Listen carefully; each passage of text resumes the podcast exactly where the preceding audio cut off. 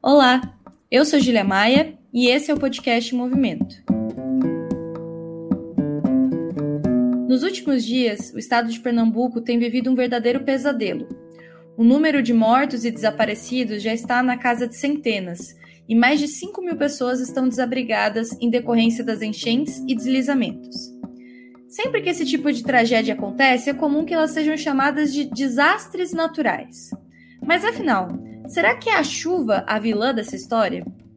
No episódio de hoje, a gente vai conversar sobre o estado de calamidade enfrentado pelo povo pernambucano com Leandro Recife, membro da Executiva Nacional do PSOL e dirigente do PSOL Pernambuco. Leandro, seja muito bem-vindo. Que bom que você não só topou participar, mas também propôs que a gente fizesse esse episódio sobre um tema tão importante, uma situação tão grave que o povo pernambucano está passando nesse momento. Eu que agradeço a, a oportunidade, né? Na verdade, mediante a, a, ao drama que a sociedade pernambucana está vivenciando, né, eu achei de suma importância a gente poder fazer uma reflexão né, sobre, é, sobre a tragédia e a nossa visão mesmo, né? Por que, que chegou a isso, é, desmistificar algumas demagogias, né, que, que se formam em volta disso, né? e bater um papo assim para as pessoas poderem entender também um pouco da história, é, das crises, né? Porque apesar desse desastre estar sendo é, tendo uma atenção maior, mas é um tem, digamos assim, uma história por trás disso, né? E eu é, já agradeço a oportunidade da gente poder dar, dar vazão, né? Divulgar, digamos assim, essa essa tragédia que tem vivido o povo pernambucano. Bom, então, primeira pergunta que eu queria te fazer é a que eu faço já na abertura. A culpa é da chuva ou não? Qual que é essa história aí que você, que você disse que existe anterior a esse evento específico? Ó, oh, eu, eu queria começar esse bate-papo nosso justamente com uma história, uma história verídica que aconteceu aqui mais ou menos há 50 anos atrás, tá? Então, já de, de algum tempo, né? Na zona norte do Recife, é, num bairro chamado Linha do Tiro, né, houve um deslizamento de barreira, uma chuva intensa, parecida como essa, e matou 11 pessoas de uma mesma família, 11 pessoas. Né? É, uma das sobreviventes de, dessa família, Dona Arlinda, é, anos depois veio se tornar minha madrinha. E é, é, essa história que eu queria relatar. Inclusive, ela foi relatada por um programa de televisão chamado Caso Verdade, né, da Rede Globo. Depois as pessoas tiverem curiosidade, era importante é, assistir. Vale a pena assistir para entender a tragédia. Essa, essa minha madrinha, né, hoje ela, ela é falecida, eu vivi com ela dos seis anos de idade até os meus 13 anos, né? Minha mãe trabalhava e ela acabou fazendo um acordo com minha mãe e, e, e, cuidando de mim. E ela sempre me mostrava, sempre que batia saudade, me mostrava as fotos dessas vítimas, parentes dela, e também a foto do, do dia, né, da tragédia, os caixões enfileirados. E isso me marcou muito, né? E, e eu quero começar é, essa conversa justamente falando sobre isso, para a gente entender de que há décadas né, o povo pernambucano passa por tragédias como essa. Tem anos que mais, tem anos que menos, tem um período que a gestão pública volta a, a ter algum tipo de cuidado sobre é, o deslizamento de barreira, então o número de vítimas diminui, mas é, é um problema que nós enfrentamos há décadas. Então, isso não pode, é, de forma nenhuma, é, ser colocado a culpa na chuva, a culpa no clima, na verdade, a culpa é de gestão, de fato, de gestão. Né? E é só você reparar, né? É, aqui, no dia de hoje, né, Por exemplo, nós já chegamos a, a ultrapassar o número de, de 100 mortos só em menos de sete dias com as chuvas. Por exemplo, hoje, nesse momento, está chovendo em Recife. E a, não só Recife, mas toda a região metropolitana. Então, as pessoas estão vivendo em constante aflito, né? As pessoas. É, são mais de 5 mil pessoas hoje desabrigadas, esse número deve aumentar, porque por mais que a chuva tenha diminuído, o solo ele, ele ainda está muito encharcado pela água, então qualquer chuva, por pouca que seja, é um risco muito grande de novos é, deslizamentos de barreira, né? Então, toda a região vive essa tensão. E criou-se aqui também um, um, uma verdadeira demagogia, por parte, inclusive, do prefeito. Veja, o ano passado, só para a gente ter ideia, o prefeito João Campos, do, PSB, retirou 5 milhões 156 mil de um recurso que era justamente possível para aplicar nessa área de prevenção. E jogou para quê? Para propaganda. Tirou né, desse, desse fundo, que é um, um um fundo que é para gerir né, é, recursos voltados à drenagem de água e jogou para propaganda do próprio município, né? Não é à toa que quem é daqui de Pernambuco, quando assiste as peças publicitárias, né, acha que o Estado vive no país da Alice, que é uma verdadeira maravilha é porque, porque se investe muito em propaganda, e propaganda muitas vezes mentirosa, tá? E esquece de aplicar né, onde deveria. Né? Esse caso é um caso exemplo. Nós estamos falando de um ano, né, onde foi tirado mais de 5 milhões, que possivelmente evitaria uma tragédia como essa. E aí o prefeito vai para a TV, com o apoio, inclusive, da Rede Globo, dando a ideia de que é solidário, pedindo para as pessoas é, fazerem doação, né? Mas não fala isso que eu mencionei para você, que o próprio né, retirou recursos que eram, inclusive, de prevenção a, a, a, esse acidente. Da mesma forma, o Bolsonaro, o Bolsonaro teve ontem aqui, né? Teve ontem aqui no, com a mesma linha de demagogia, né? Criou-se uma fake news para variar, que, é feito dele, dizendo que veio trazer um milhão, é, um bilhão e meio, né? E o governo sequer tinha recebido ele e veio dar esse dinheiro para o povo. E, infelizmente, tem muita gente ainda que acredita. Onde a grande verdade, para a gente poder entender, que só do fundo, né, é, é, do fundo federal que trabalha com essa gestão de risco e desastre, no ano de 2012, esse valor era por volta de 4 bilhões e 200 milhões de reais. E a gente chega em 2012 com 447 milhões. Ou seja, a própria gestão do, do, do Bolsonaro né, retirou recursos que poderia ser de prevenção a esse tipo e de auxílio, né, a essas situações e vira uma verdadeira demagogia, né? Então, tanto o governo do PSB aqui no estado e, e no município, precisamente de Recife, que é onde eu estou, onde eu moro, né, quanto o governo federal agem verdadeiramente com ações demagogas né, para esconder a, a, a sua ação nefasta, porque isso de fato não é um problema da chuva, isso é um problema de gestão.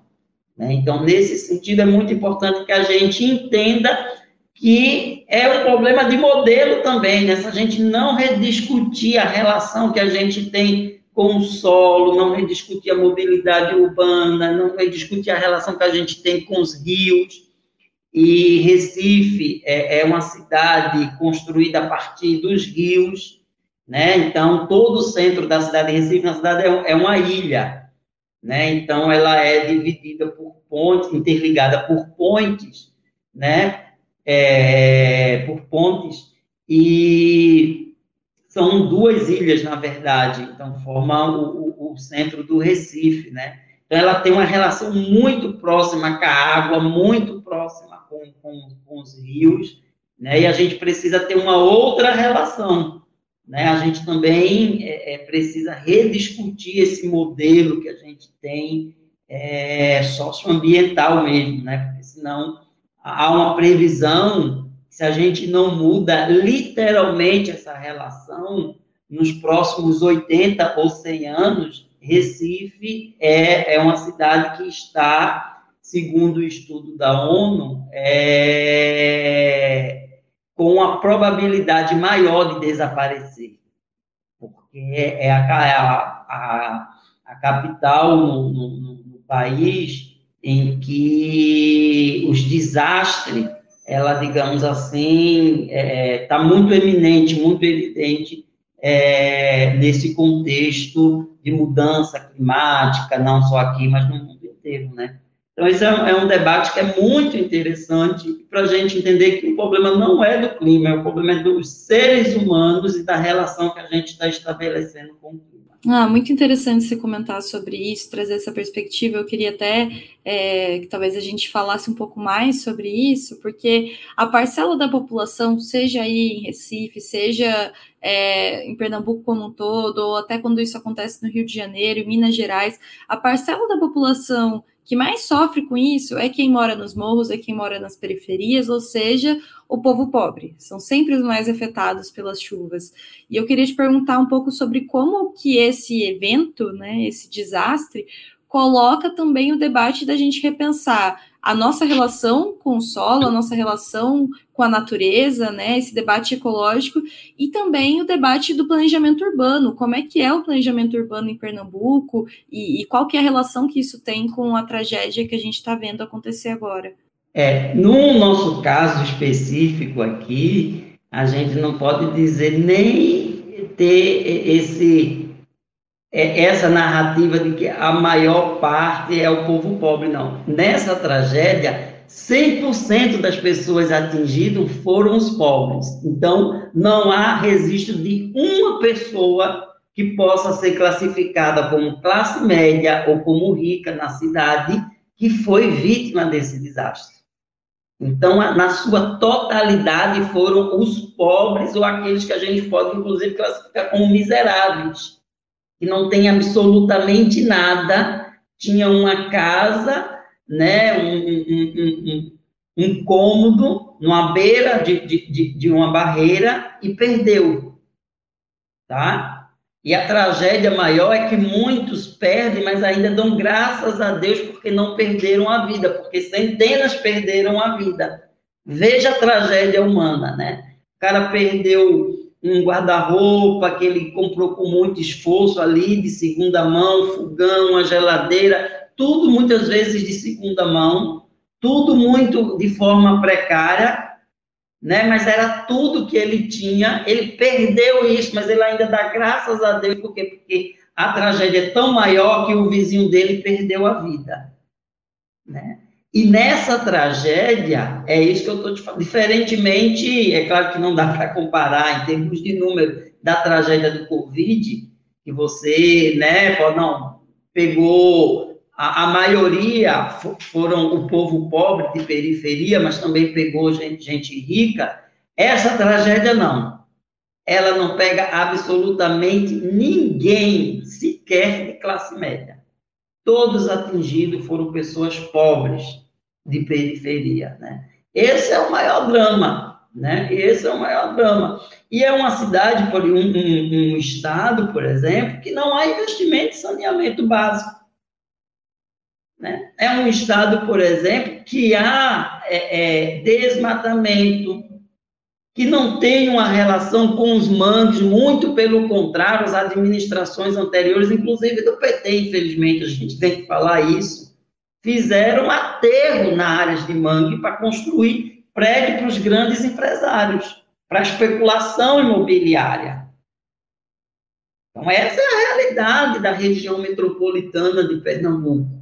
É, a tragédia, voltando um pouco do, do início do que eu estava mencionando, é, o mais triste dela é isso: é a gente saber de que era uma tragédia que poderia ser evitada, é uma tragédia que não dá para colocar a culpa na chuva, a culpa é eminentemente dos homens, dos homens que detêm o poder, porque eles que têm a capacidade e que deveria ter a responsabilidade de prevenir desastres como esses, né? Então, é, o que eu é, é, teria para falar sobre essa tua pergunta é justamente isso, né? Uma, uma tragédia de que ela tem um outro foco, né? O foco são um povo pobre, miserável do nosso estado, da região metropolitana aqui,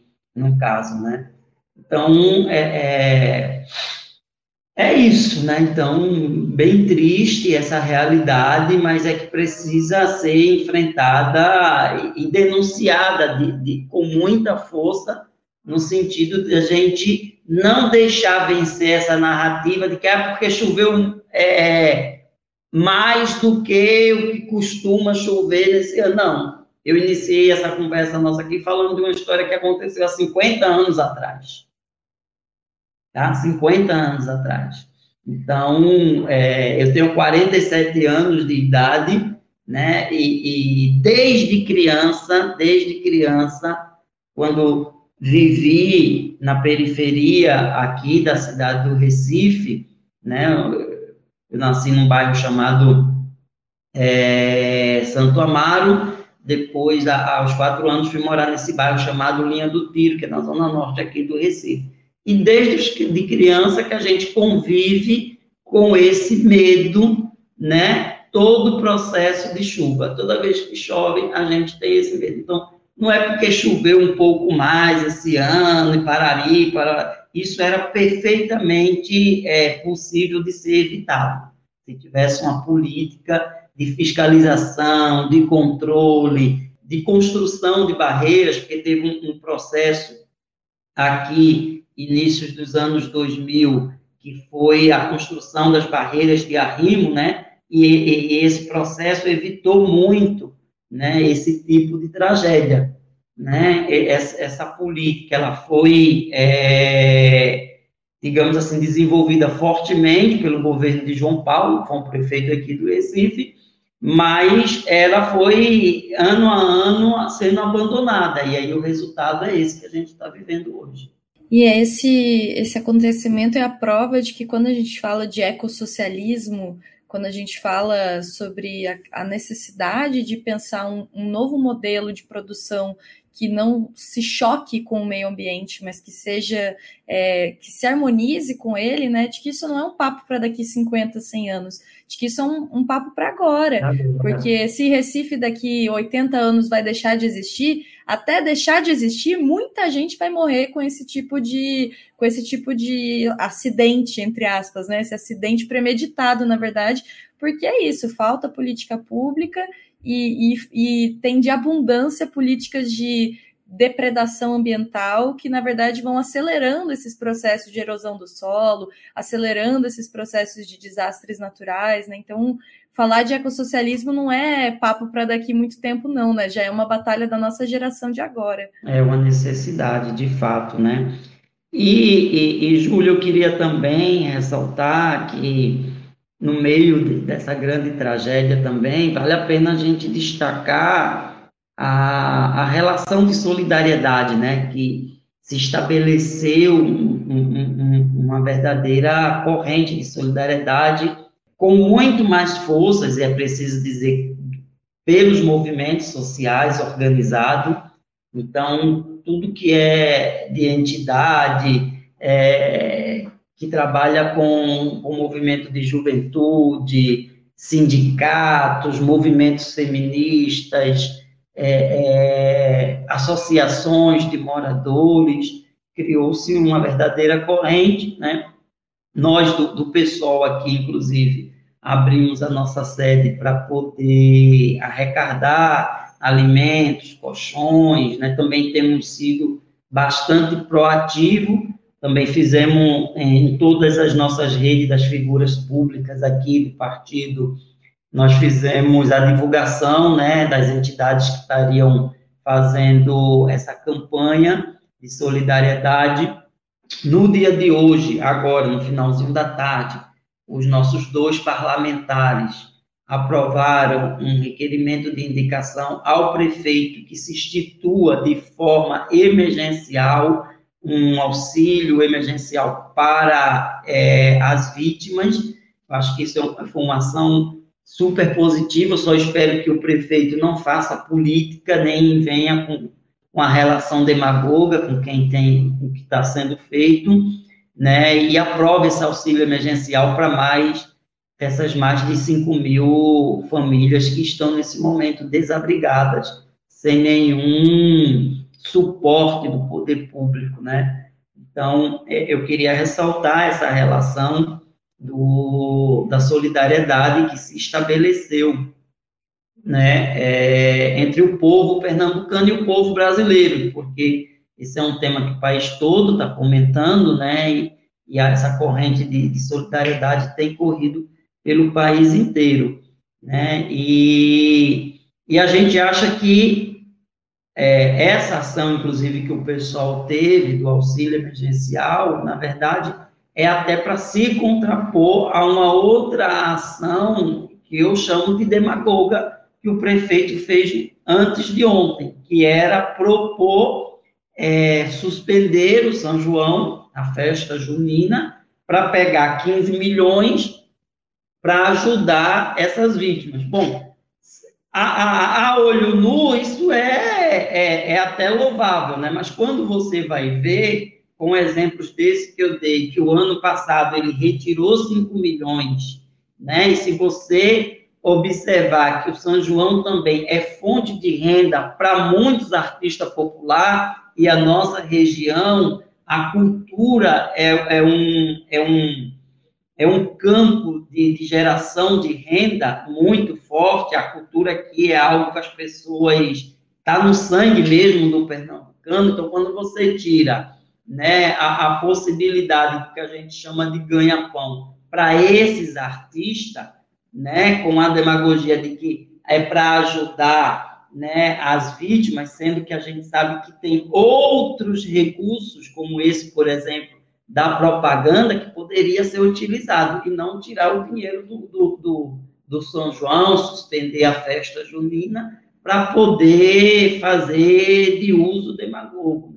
Então, a gente que tem dado uma batalha, não só pela via parlamentar e partidária, mas também pela via dos movimentos sociais, e é muito importante é, essa ação e, enaltecer né, essa corrente de solidariedade que se estabeleceu aqui no Estado. Fundamental você tocar nesse ponto, porque a gente está aqui debatendo politicamente né, o, a história desse tipo de tragédia que, que não é novidade por aí, é, debatendo o que, que, poderia ter sido feito de diferente, que não foi feito, mas, para além do debate político, a gente tem também uma, um dever e uma responsabilidade com as pessoas que estão agora passando por essa situação, é, já que não conseguimos prevenir a tragédia, o que, que a gente pode fazer dessa solidariedade ativa, né, de contribuir para tentar tornar esse momento um pouco menos duro e, e, é bem difícil porque já é muito duro, muita gente que,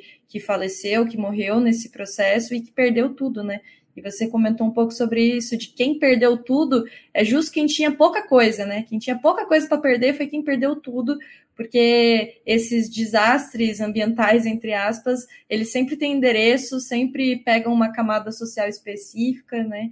Então, a gente exercer a nossa solidariedade é muito importante. E eu queria encerrar um pouco falando sobre o que, que, pode ser feito, né? Você falou um pouco sobre as ações que a gente teve enquanto pessoal, mas o que, que a gente pode fazer agora para evitar novos deslizamentos, o que, que pode ser feito para evitar que isso se repita, e inclusive num período de tempo curto, porque o que dizem os meteorologistas, pelo menos, é que as chuvas não estão indo embora tão cedo. Então, o que, que pode ser feito emergencialmente para prevenir é, novos episódios e desdobramentos dessa tragédia? E a longo prazo também, que tipo de política vocês aí do pessoal defendem, você defende, que a gente possa também fazer para transformar essa realidade, que é a história que você me contou, que aconteceu há 50 anos atrás, que 50 anos para frente a gente não esteja vendo essa mesma, essa mesma, esse filme se repetir, né? É, eu acho que é um pouco do que a gente até já falou, né? Do ponto de vista emergencial, se a gente tivesse um governo do Estado, gestores comprometidos e preocupados, a primeira coisa era retirar imediatamente todas as pessoas que ainda se encontram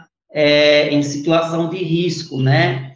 Então, ter uma política habitacional de forma séria, de forma que tivesse antenado com esse debate é, ecossocialista que, que nós tanto é, defendemos, porque, na verdade, o, o debate central, né, ele está no modelo do sistema.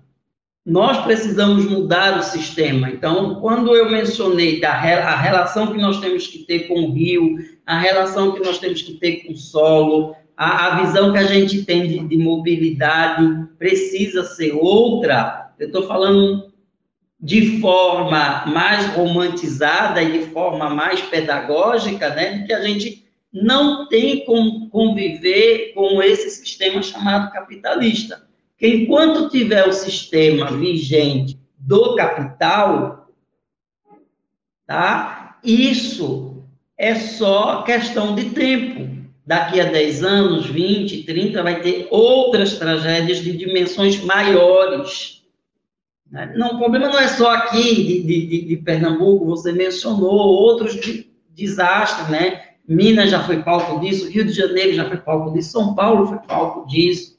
Então tá, numa, é, tá na hora de vez por toda da gente parar, né? Tentar enfrentar o problema é, é, de forma aprofundada, entender que essa relação, essa relação humana ela não tem sustentabilidade a médio e longo prazo, né? Se você pensar a curto prazo, você pode ainda é, é, ter algum tipo de, de, alienação. Mas se a gente pensar a médio e longo prazo, quando eu falo aqui médio e longo prazo, estou falando do ponto de vista da perspectiva da existência humana, né? Ela não tem como se sustentar. Então, é preciso, de vez por toda, a gente romper com esse sistema chamado capitalismo e pensar um novo modelo, né? E nós é, somos até chato, nós do pessoal, no caso, né?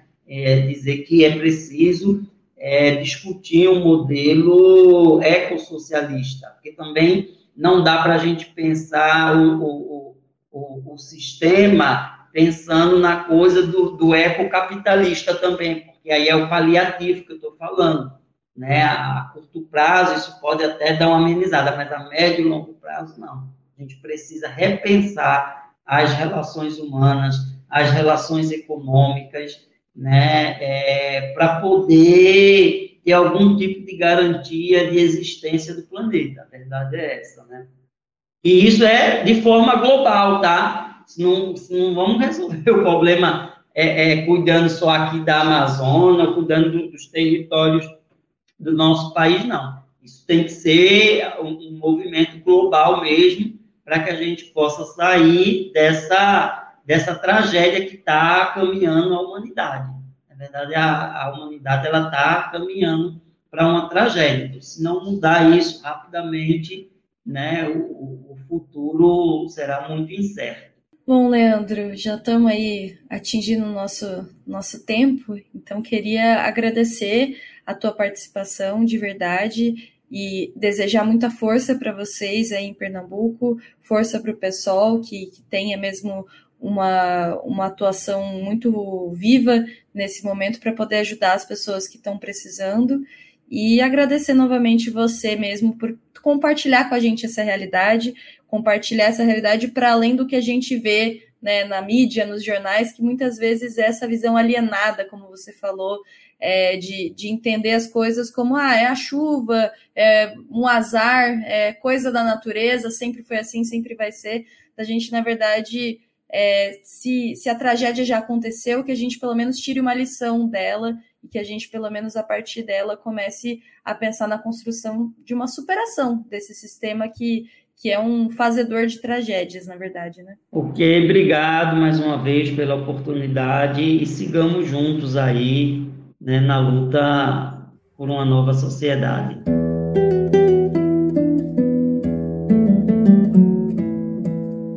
O podcast Movimento é uma iniciativa da revista Movimento e do Movimento Esquerda Socialista. Nos acompanhe também pelo site movimentorevista.com.br. A trilha sonora é de Alex Maia e a edição de áudio da Zap Multimídia.